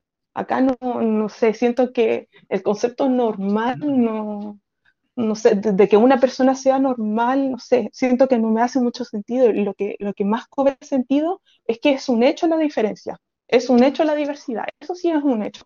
Lo que, que sea normal o no, o no normal, eso no sé, eso, las cosas son, son tan subjetivas que en verdad hay que reconocer a la verdad como un hecho, como algo que, que está presente en el día a día, en todo el mundo, y, que claro, y que, y que tengamos la condición que sea, tengamos o no la condición, eh, por ejemplo, el espectro autista, eh, tenemos que respetarnos, tenemos que aceptarnos, tenemos que eh, ayudarnos, ser amables, porque cada uno tiene sus, eh, aunque suene cliché, cada uno tiene sus luchas, cada uno tiene sus dificultades, sus virtudes, sus defectos, y pucha, eh, tratar de seguir adelante con eso y, y si uno puede ayudar desde, desde lo más sencillo, aportar un grano de arena para ayudar al otro, para, y ponernos en los zapatos del otro, ¿por qué no? Porque así, así podemos ser personas más sabias, podemos eh, ver la vida de otra perspectiva y no juzgar, sin juicio. Sin juicio, yo creo que eso es clave. No, y, y, si eres profesor, eh, claro, eh, querer a tus estudiantes, amarlos, respetarlos y- y básicamente verlos, verlos a ellos como seres humanos eh, y que cada uno tiene su- sus formas y sus ritmos. Que no hay que apresurar, no hay, que apresurarse tanto, estamos como muy metidos en la vorágine de, de cumplir planificación y que la clase, que, oh, que esto, que lo otro, que lo otro. Y a veces yo creo que tan, es tan simple, a lo mejor, no sé, que los chicos sean felices, a lo mejor con un momento, con un juego, aunque sea ridículo, no sé, hacerlos reír, lo que sea, lo que sea. Y uno puede ser creativo con eso y, y nadie le va a decir si está mal o está bien. Tratar de hacer estas cosas con mucho cariño y, y con, y con mucha, eh, obviamente voluntad y principalmente amor. Yo creo que eso es lo importante. Y el mensaje ese es para todos. Oye, Neddy, te pasaste. Sí. O sea, una de las. Oh, Si es que no, la mejor conversación que hemos tenido. linda. Oh, Dejo- chiquillo, me, me encantó conversar. Para repasarlo. Queda para repasar. O sea, como que la para mí la conversa no, no va a terminar acá, pues, ¿cachai? No, pues, obviamente no. como mi, una de. Sí, Yo creo que ahora viene la conversación con uno mismo en realidad. Con uno mismo, Wow. conmigo mismo. Hola mismo. Sí, con uno mismo, reflexionar y yo creo que... No, y qué bacán que se generen ese- también el, el tema de reflexión y que la gente que nos escucha también lo pueda hacer, el ejercicio. Y, y no sé, y de, de ponerte estas resoluciones para, para poder y tratar de que, de que las cosas sean como mejor dentro de lo que vivimos, que, que sin duda vivimos en una sociedad como muy, muy dura, muy hostil, muy llena de, de cosas y de desgracia y tanta, pero tratar de, de, de ser felices con lo que nosotros podamos hacer, con lo que nosotros podemos aportar y eso, yo creo, y estar tranquilos con uno mismo, yo creo que eso es lo, principal. y qué bueno que, me hayan invitado, chicos. De verdad me, encanta hablar sobre este tema, me apasiona tanto. y, también compartirlo con el resto, porque sé que, esto puede ayudar, esto puede hacer un clic. Y, qué bueno que, lo vean así ustedes, chiquillos, que hayan apreciado como, como, como este background que tengo y compartirlo. No, nuevamente te, agradecemos a ti mm. por, claro, por tener la, uno, la disposición y el otro... me encanta. Eh, claro, la, interesa de poder compartir esto con varias personas, que son como cinco los que nos escuchan, pero igual se pueden hacer un grupo. Perdimos, uno ya, son cuatro. Pero, ah. Pero no, eh, claro, eh, me imagino que no todos estarán, estarían dispuestos así como a compartir tan abiertamente su experiencia. Y eso se, se agradece mucho. Sí chiquillo, y gracias, gracias a, todos, a ustedes y a quienes nos están escuchando. Feliz. Muy, muchas gracias. Señor Pablo, palabra al cierre. Al cierre tengo varias reflexiones, ¿ah? Ninguna está cerrada, ese es el problema. yo creo que eso es lo bueno. ¿Eso, ¿sí? Eso lo bueno. No, pero es que no sirve para este, este tipo de formatos.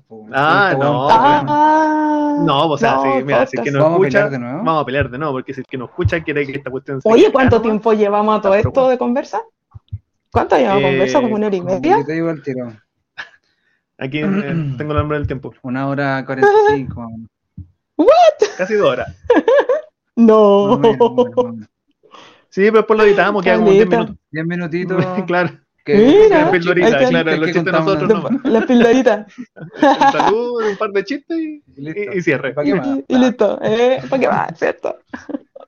Eh, para la weá, me hacía pelear y se me olvidan las cosas. Pero, hombre, retenga, por favor.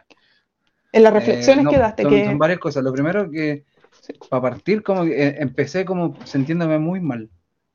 Con todo, esta, con todo esto, ¿cachai? Porque sentía que no, o sea, me siento mal como por, por la humanidad. Ah, ya. no yo personalmente, porque yo, soy, yo soy espectacular. Sí. yo doy un amor, un amor. Ya, pero viste, no me hagan, porque después me la creo. Pues, no, pero como, como lo decías tú, es, tan básico como ser una persona, bueno, ¿cachai? Una persona del, del montón nomás, ¿cachai? Eh, haciendo, siendo eso, eh, se pueden mejorar la calidad, se puede mejorar la calidad de vida de muchas personas. O por lo menos que se dé el pie a que hayan mejoras. puede, haber estar la estar el espacio para que eso suceda. Claro. Que no, no ser una piedra tope en el proceso. Claro. Y al final, puta, como han, han, han sido la, no sé si llamarlo lucha esto, pero es una, una, lucha por la visibilización de esto, sí.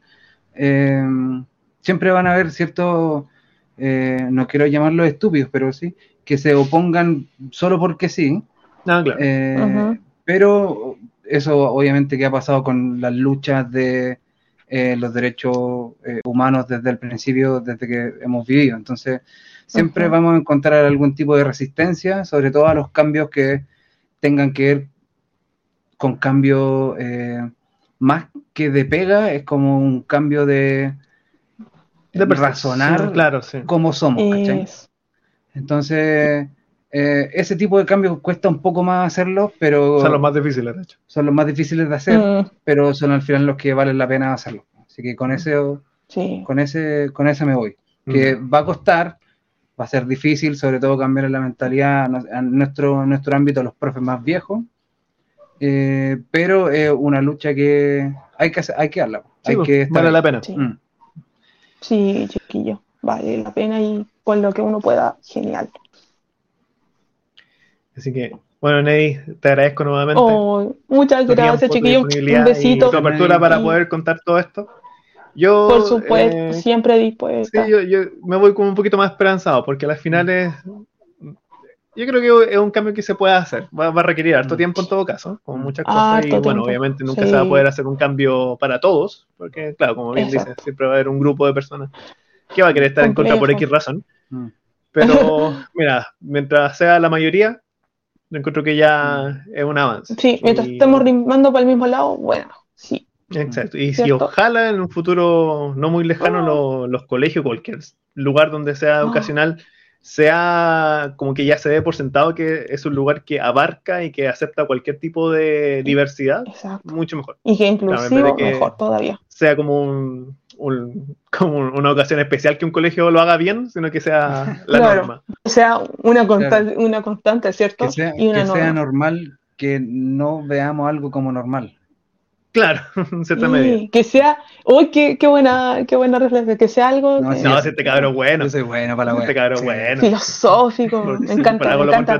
Y que, cierto, y que la diversidad sea tomada como un hecho, como una realidad, no, no como un estorbo, no como una, como una amenaza, en verdad, eso. De hecho, si lo pensáis de manera así como muy fría, ya por estadística, esa campana de, de Bell, típica campana ¿Eh? de, claro. cosas que se salen así como de la norma, ¿me cachado? Que siempre la campana. Los outliers. Campana de Bell. Ah, los outliers que quedan ahí, ¿te acuerdas? No, si la cabra es buena. Pero te fijas que también eso tiene sus márgenes, porque ¿cachai? No es un, una pirámide entera para arriba, ni siquiera es una línea, ¿cachai? Por eso se llama una campana, porque tiene como esta subida que no es eh, abrupta, sino que de a poquito va subiendo, ¿cachai? Entonces, hasta de manera, digamos, matemática puede encontrar esa diversidad dentro de lo que se puede considerar normal. ¿cachai? Exacto. Entonces, como que falta que empecemos a llevar esa, esa perspectiva ya al lado más humanista, si se quiere. Sí. No al lado personal, Así es, que al día a día. Sí. Ajá. Así que, Muy bien. bueno, esperemos que a todos los que nos estén escuchando Mm. les haya gustado esta conversación tanto como nos gustó a nosotros. Estuvo Mm. Qué bueno. cansadora, pero buena. Sí, me, gustó, me gustó. Muy. Y quizás una segunda parte. ¿eh? Yo creo que igual que uno Eh. más corto. Sí. Eh, jale. Así que avísanos cuando venga a Santiago y nos juntamos al tiro.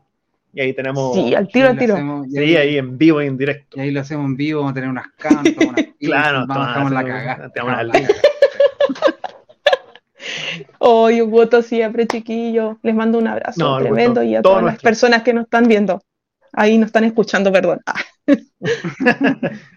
Así que, Oh, bueno, chicos, hemos dado finalizado un nuevo capítulo de Jornada Completa. Así que y prometo seguirlo escuchan, escucharlo a, a todas sus temporadas. sí, hay, hay que ponerse al día. Hay que- Sí, hay que ponerse al día. Muy bien. Ni nosotros sabíamos qué capítulo íbamos, weón, y estáis retando. Voy a tirar. No, sí, Oh, te voy a defenderme y no, para la weá. no, al día. ¿Qué te crees? Muy bien. Ay, Bien, chicos, nos estamos escuchando en un próximo capítulo. Así que Exacto. nos, bye, nos bye. escuchamos. Chao, chao. Adiós. Chao, chao.